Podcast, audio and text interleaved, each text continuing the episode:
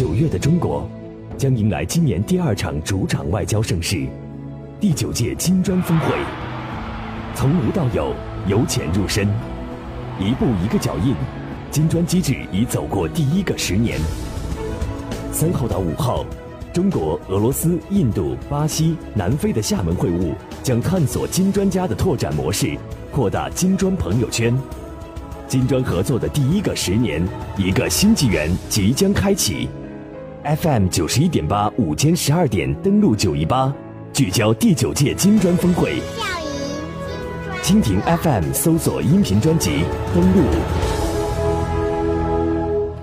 打开广播，追踪国际。今天的今日头条，我们首先把目光聚焦向第九次金砖国家领导人会晤，九月三号到五号即将在中国厦门举行。我们知道，这一届的金砖国家领导人会晤呢，将会开启金砖五国的第二个黄金十年。在八月三十号中外媒体的吹风会上，中国外交部长王毅介绍了习近平主席主持金砖国家领导人第九次会晤和新兴市场国家与发展中国家对话会的有关情况。我们首先来听一下王毅部长的相关介绍。呃，王委长呢？王毅介绍，本次会晤期间，中方将组织迄今规模最大的金砖国家工商论坛。习近平主席将出席论坛开幕式并发表主旨演讲。九月四号的上午，金砖国家领导人的会晤将在厦门的国际会议中心开幕。习近平主席将主持召开领导人的小范围会议和大范围会议。大范围的会议上，各个领导人将通过。领导人厦门宣言，宣言将系统的反映五国领导人的重要共识，并就加强经济务实合作、完善全球经济治理、维护国际和平稳定以及深化人文交流发出积极的信号。王毅表示，五国领导人还将出席金砖国家文化节启动仪式。同工商理事会对话会和签字仪式等活动。九月五号，习近平主席还将主持召开新兴市场国家与发展中国家对话会，围绕深化互利合作、促进共同发展的主题，就落实可持续发展议程和构建广泛的发展伙伴关系等议题进行讨论。对话会之后，中方将发表一份主席声明，归纳这个对话会在落实可持续发展议程。加强南南合作、构建发展伙伴关系以及完善全球经济治理等方面形成的共识。对话会结束以后，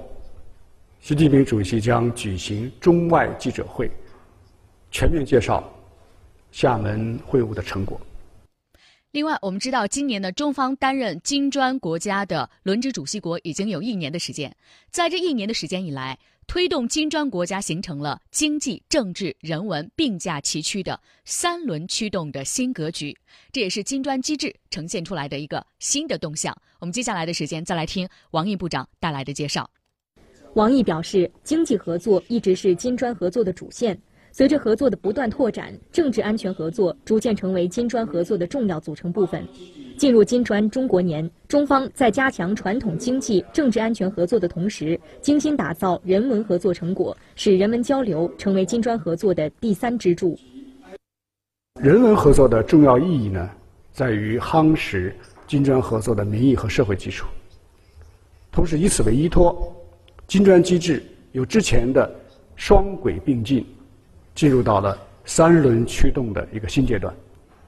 这样就使金砖合作的架构更加平衡，合作的布局呢也更加完善，也将为金砖机制的未来发展奠定更加全面和坚实的基础。这样也会促使金砖合作啊，在第二个十年走得更快，走得更稳，走得更远。王毅表示，一年来，中方主办各领域的会议和活动八十四场。其中，部长级以上会议就有二十二场，共形成六十多项合作协议和共识。好，我们看到呢，金砖国家领导人第九次会晤九月三号到五号将会在中国厦门召开。这次会议的重要日程安排呢，简单为大家带来一个介绍。九月三号的下午到四号上午是金砖国家工商论坛。这次的工商论坛呢，有四个主要方面的内容。习近平主席将会出席工商论坛的开幕式，并且发表主旨演讲。其他一些国家的领导人也将在工商论坛发表演讲。九月四号上午，金砖国家领导人举行会晤，习近平主席将会主持召开领导人的小范围会议、大范围会议。在大范围的会议上，各国领导人将会通过领导人厦门宣言。九月四号晚上是欢迎晚宴，中方还为各国领导人和与会代表准备了富有中国特色的文化活动。九月五号上午是新兴市场国家与发展中国家的对话会，习近平主席将会主持召开新兴市场国家与发展中国家的对话会。金砖五国的领导人将会同埃及、墨西哥、塔吉克斯坦、几内亚、泰国等。发展中国家的领导人一道，围绕深化互利合作、促进共同发展的主题进行讨论。而在对话会之后呢，中方将发表一份主席声明。九月五号呢，将会召开中外记者会。在对话会结束之后，习近平主席将会主持中外记者会，全面介绍厦门会晤的成果。很多朋友都特别把目光聚焦向印度，印度总理莫迪呢即将来中国参加第九届金砖国家领导人厦门会晤。俄罗斯卫星网在八月二十九号报道写道：“印度仍然拥护金砖机制。”这个文章援引是印度驻俄罗斯大使潘卡萨兰二十九号的讲话，表示呢，印度对于金砖国家的承诺没有改变。萨兰说，印度方面仍然致力于金砖五国集团和其进程。目前考虑到中印两国关系，能说的是，印度外交部几天前发布了一项声明，这个声明反映了印度的立场。但我们对于金砖国家的承诺并没有改变。印度外交部表示，印度总理莫迪将前往中国参加金砖国家领导人厦门会晤。萨兰称呢，印度出席金砖国家厦门峰会，专注于该组织在保障经济繁荣和国际稳定方面所起到的重要作用。外交部发言人华春莹二十九号主持例行记者会时表示，金砖国家领导人厦门会晤是金砖国家共同的事情，办好会晤符合金砖国家和发展中国家的共同利益。作为主席国，中方愿为办好会晤做好积极努力，发挥积极作用。我们也希望看到其他与会方的支持和配合。每一件外交大事，都见证中国在国际事务中前行的步伐。每一次前行，都重新定义中国在国际舞台上的新坐标。登录九一八大外交，为您聚焦中国的声音。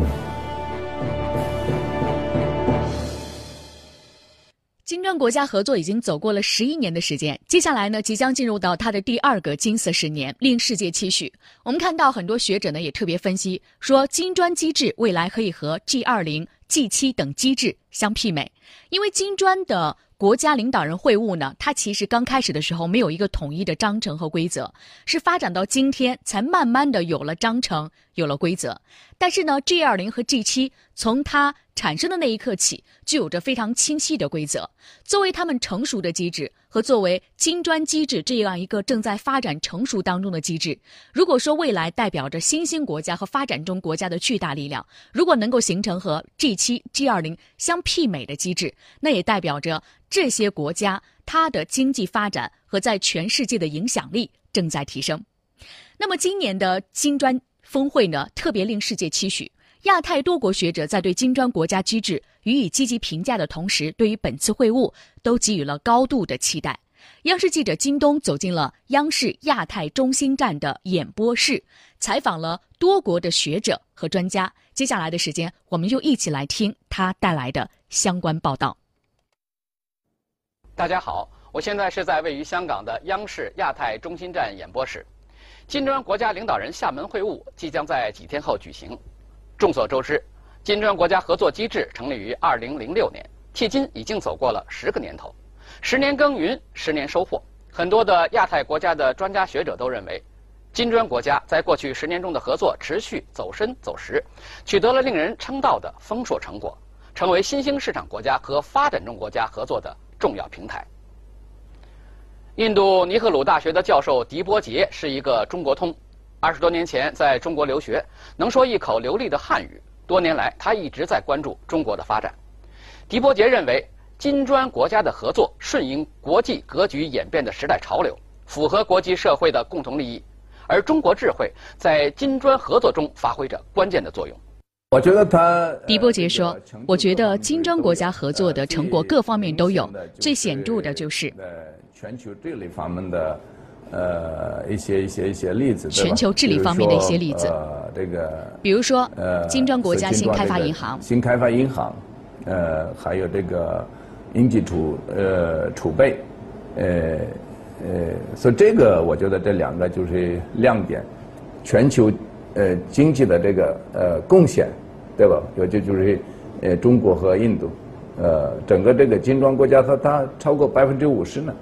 呃，那中国，呃，仅中国说它就是超过百分之三十。China, there's no doubt, is playing a a growing leadership role. 我们看到，这是新威尔南市大学国际事务助理校长。老李他说呢，中国在金砖峰会当中起着重要的领导力，在金砖国家合作机制下，在“一带一路”的倡议当中，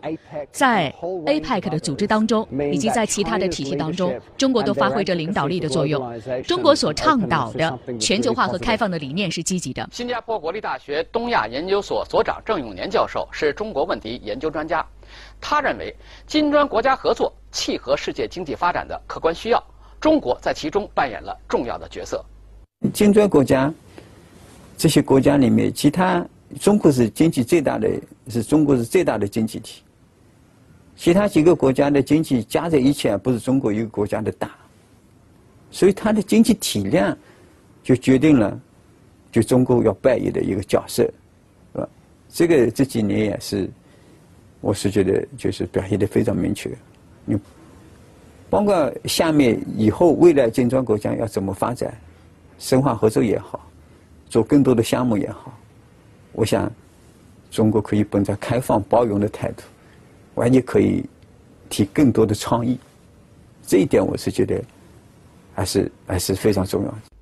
正如几位专家所说，中国作为全球第二大经济体，在金砖国家中占有重要地位。从数据上看。二零一六年，中国 GDP 达到十一点二万亿美元，占全球 GDP 总量的百分之十四点八，占金砖国家 GDP 总额的百分之六十六点五，进出口贸易额占比更是高达百分之六十九点八。作为新兴国家的领头羊，中国的发展对其他金砖国家的发展起到积极的推动作用。今年，中国是金砖国家的轮值主席国。专家们期待中国能够继续深化合作，开出新的治理药方，为各国发展带来更多的实惠。因为我们呢，呃，就是要这个呃，共同建设，呃呃，这个开放呃世界。所开放世界，我觉得所这次呃，所金砖金砖国家的这个峰会，呃，它也会一个一个一个重要的呃。这个这个议程，呃呃，也就是呃全球化，呃，再加上就是呃这些金砖国家就是在全球化中呃发挥的所作用。因为我们的现在的世界经济证明了一个非常困难的事情，所以大家都看着，就是主西方以外的新兴市场。那我想，金砖国家就代表了就这个新兴市场，尤其是中国。从世界经济总体来说，中国的形势是还是不错的，是吧？是蛮好的。所以大家呢，对对这个期望很大，还是希望就是说，这次金砖会议还是能对世界发出一些积极的声音。在本次金砖国家领导人厦门会晤中，中国将继续与四国一道筑牢和充实金砖合作。拓展金砖加的对话合作模式，扩建广泛的伙伴关系，推动金砖机制稳步发展。泰国是本次会晤的与会国之一。泰国的学者李仁良认为，金砖国家合作的理念就是多边合作，整体的发展需要各个国家来参与，参与到这种全球经济合作当中来。泰国虽然不是一个金砖合作国家的成员国。但是金砖合作代表着新兴国家之间，包括发展中国家的合作的一个平台，所以在这个中国在这一方面在合作平台上发挥了积极的作用。那么跟泰国之间，那么具体体现在政策的互联互通，包括泰国的四点零，泰国东部经济走廊，那么与中国的铁路中泰高铁。那么，这种通过这种实现互联互通，泰国可以纳入世界经济体制，可以泰国的增加泰国的影响力。在即将举行的金砖国家领导人厦门会晤当中，金砖国家合作助力中国“一带一路”倡议的建设也是一个共同期待的话题。专家学者认为，金砖国家合作助力“一带一路”建设是大势所趋，金砖精神与“一带一路”建设的理念不谋而合，金砖国家合作与“一带一路”的倡议相结合，可以实现更广泛、更包容、更多样性的发展。二零一零年以来，金砖国家发展快速。经济总量在世界经济当中的比重从百分之十二上升到百分之二十三，贸易总额从百分之十一上升到百分之十六，对外贸易投资从百分之七上升到百分之十二。二零一六年，中国向金砖成员贸易出口额达到一千三百零五点六亿美元，占中国出口总额的百分之六点二，占对“一带一路”相关国家出口额的百分之四十一，推动金砖国家经济贸易合作。本身就是推进“一带一路”倡议、实现各国共同发展的重要手段。新纳尔市大学国际事务助理校长老李他说：“比如说‘一带一路’倡议，中国就发挥了绝对的领导力。中国告诉世界，中国的发展不仅是为了中国本身，也是为了全世界，也为了全世界各国与中国携手。这是一个包容型的创新，也是包容型的发展模式。”泰国国立发展科学院的学者李良、李仁良这种合作模式，那么这种“一带一路”的倡议，这种更加开放的这种模式，也会给这个金砖国家这个拓展模式，那么带来新的活力。今年七月，习近平主席在主持金砖国家领导人非正式会晤时表示，期待在厦门的金砖国家领导人会晤上。各方围绕深化金砖伙伴关系、开辟更加光明未来的主题，共同推动厦门会晤取得丰硕成果。同时，习近平主席针对金砖国家之间的合作提出了四个毫不动摇。专家和学者认为，习近平主席的讲话令金砖国家和其他合作伙伴国家更加坚定了未来长远稳定的发展信心和决心。我觉得习主席他说的是的，是非常正确的。如果金砖国家，要一个要发挥更大的作用，要一个美好的未来的话，就要在金砖国家之间先建立怎么样的紧密的伙伴关系、协调关系。呃，习近平主席说的这个四个毫不动摇，是非常具有针对性的，就针对我们刚才在谈的世界经济面临的局势，一个逆全球化。甚至有些国家出现反全球化这样一个趋势，贸易保护主义就这，